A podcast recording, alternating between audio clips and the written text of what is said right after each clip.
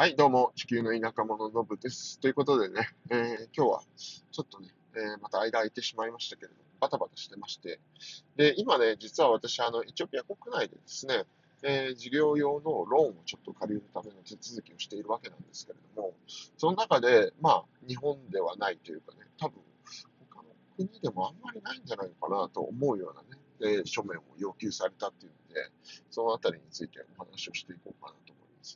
実はね、私ね、えエチオピアに来る以前はですね、えーまあ、銀行員をやっていたわけで、多少なりともね、その会社の法人に対するね、えーまあ、営業なんかをやっていたわけなんですけれども、まあ、どうやってね、貸し出しをするか、どうやってその会社のクレジットを見るかみたいなところはある程度分かっているわけなんですけれども、まあ、そんな中ね、えー今回私、まあ、その法人としてね、えローンを借りようとしているわけなんですけれども、まあ、えー基本的にね、その会社の情報であったりとか、そのビジネスプランであったりとか、もろもろね、えー必要な書類を提出した上で、この前ね、えーすごく大事な書類を一点漏れているので提出してくださいと言われたのが、えーまあ、婚姻証明というか、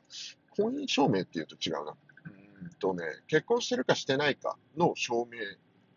となる書類を用意してくれって言われたんですよ。銀行側にね。で、なかなかね、こんな書類を用意してくれっていうのは、日本人的な感覚で言うと、まあ、ない、ないわけなんですけれども、まあ、なんでこういう書類が必要になるんだろうなって考えたときにですね、やっぱりその、いかにエチオピアにおいてですね、その家族というものが大切な存在というか、家族という、まあ、最小コミュニティというのもいいんでしょうかね。個人の属する最小コミュニティに対する依存度が高いのかみたいな、こう文化的な背景も見えてくるのかななんて思ったっていうわけなんですよ。で、えっと、一応ね、それなんでそんなの必要なのって聞いても、別に特段ね、クリアな答えは返ってこなかったんですよ。まあ、ルールだからみたいなね、うん、話をされて、まあ、それ以上でもそれ以下でもないみたいな感じだったんですけれども、まあ、私なりにね、考えたときに、なんでなんだろうなって思ったときに、えっと、まあ、エチオピアってね、結構その、なんて言うんでしょう、大家族多いんですよね、まだまだ。兄弟が何人もいてとか。で場合によっては、なんかその、多少ね、えー親族の中で裕福な家庭があったりとかすると、その裕福な家庭にですね、えーまあその、なんて言うんでしょう、世帯主となる、えーまあ労働、労働する世代労働世代のね、えーまあお父さんとお母さんがいて、みたいな。で、兄弟、その子供にが、えーたくさんね、えー兄弟5人も6人もいたりとかっていうケースがちょこちょこあって、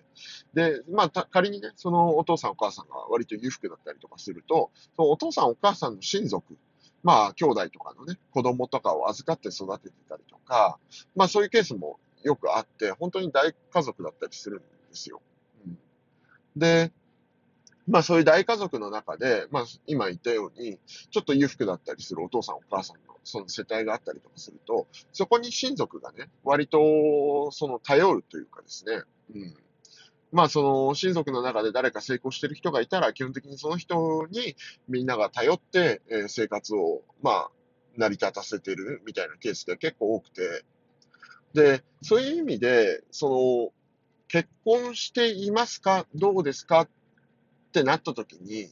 えっ、と、まあ、その、結婚している、えー結婚相手の方が、仮に裕福だとすると、銀行側としても、その会社のクレジットを見るときに、その結婚相手が裕福な家庭で、えーまあ、これはアセットとして評価できるよねとかっていうことになっているのかもしれないですし、ま、はたまたね、その結婚している相手方が、えー比較的、えー貧乏な感じの、えー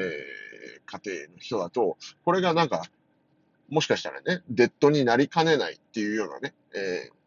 まあ、なんて言うんでしょう。えーまあ、負債型の方でね、えー働いてしまって、そのクレジットを下げるみたいな、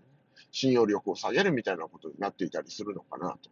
個人的に思ったわけなんですよね。まあ私は、えっ、と、今のところ独身ですし、まあ外国人ということもあって、多分そこはまあ結婚してないってことを証明されれば別にそれで、うん、いいっていうことなんでしょうかね。どうなんでしょう。わかり、わかりませんけれども。うんなかなか面白いなと思うわけです。はい。なんでしょうね。なんか、うん、多分ですけど、そういうところでしょうね。家族がいて、まあ家族、まあでも一応日本の銀行でもやるのかな。その代表者のね、えー、自宅の抵当がどうなってるのかとかね、そういうの日本の銀行でもチェックしたりするので、まあそういうものの一環なのかもしれないですね。まあいずれにしても最近日本の銀行でもね、えー、まあその法人への貸し出しについてはね、あんまり個人の代表者とかのね、個人の保証を取らないみたいなスタンスにはなってきてるみたいなので、まあ、以前の、以前の日本の、まあ、法人に対する貸し出しと近いものがあるのかもしれないです。ししえー、近いものがあるのかもしれないですけれども、まあ、日本でいうネテートみたいなところ、まあ、に近いものあるのかな。抵当権の確認みたいなところに近いものがあるのかもしれないですけど、まあでもその範囲が日本の場合、その代表者個人とか、まあ代表者の家族ぐらいっていう感じなのが、まあ結婚してるかどうかっていうところで、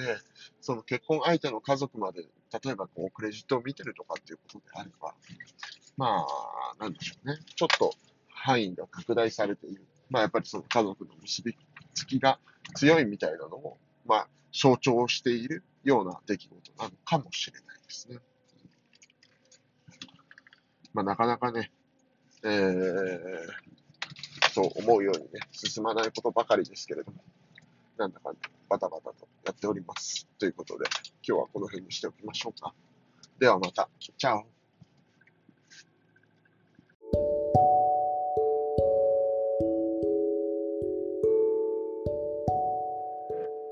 はい、どうも、地球の田舎者のぶです。ということでね、えー、今日はですね、ちょっと先日というか昨日かな、えー、在エチオピア日本大使館から注意喚起のメールが送られてきました。で、その内容は何かというとですね、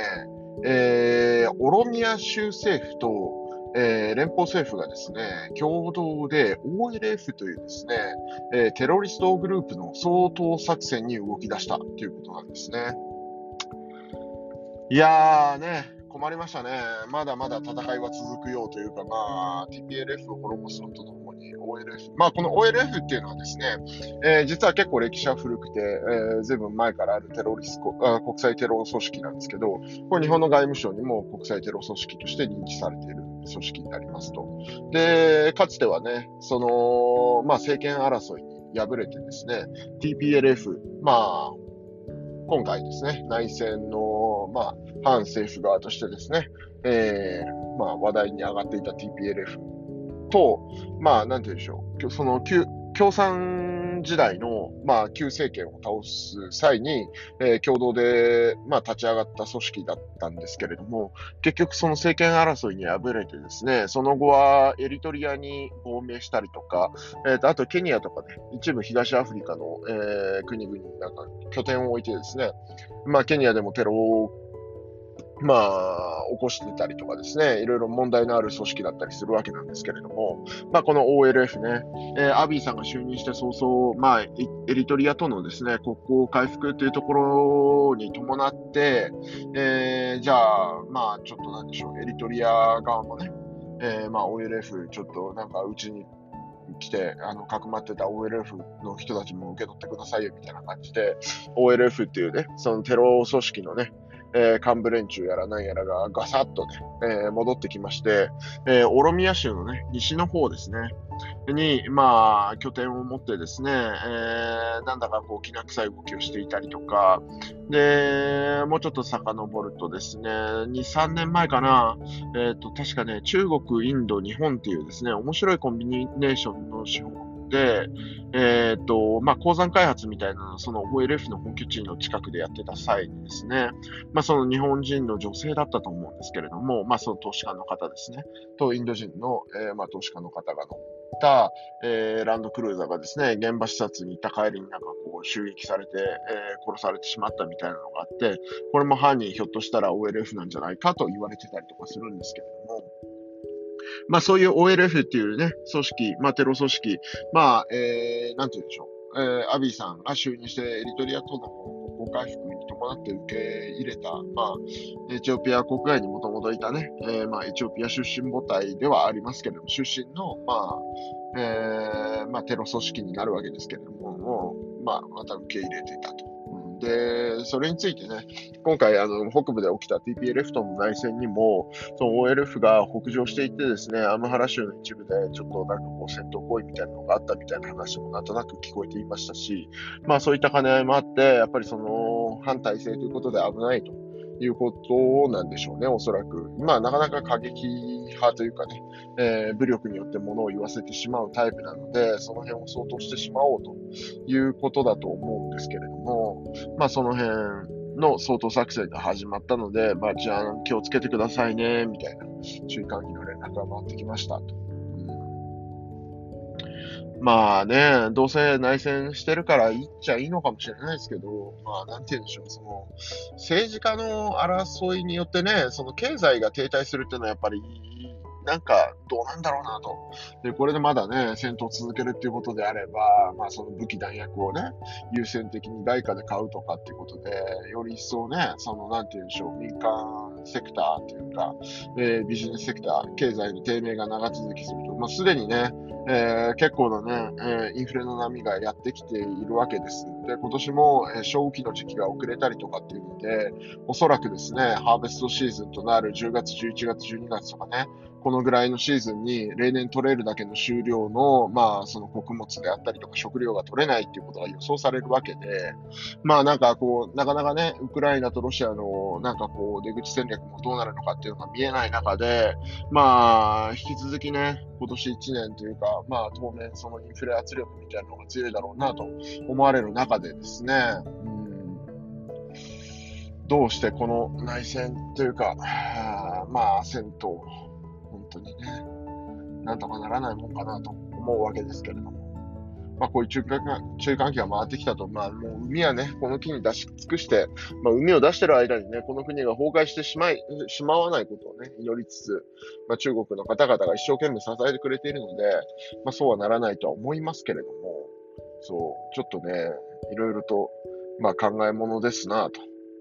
思うお話でしたっていうところですね。まあ、OLF、まあね、えー、オロミア州、まあ、エチオピア国内で、ね、最大民族となっているオロモの母体の組織になるわけですけれども、まあ今なんとなくこう見てると、まあオロモも一枚岩ではないっていうのはこう明確に出ていて、まあ OLF がいれば、あとジャワール一派ですね。えー、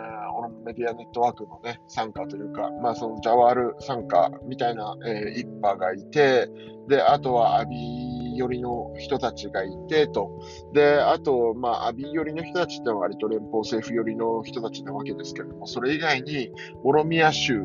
その州の、えー、自治権をめぐる勢力がいたりとかっていうので、まあなんとなくざっくり分けても4つぐらいになんかこう最大勢力のホルモンが割れているというかですね、まあいろいろと、まあ小競り合いというか問題がありそうだなというのが見えていて、まあこの機にね、そういった海というかね、本当に、えーなんていうんでしょう、国益をね、害するような人たちを排除するっていうのは、まあいいのかもしれないですけれども、なんとか平和的な方法でね、えー、どうにかしてくれたらいいのになと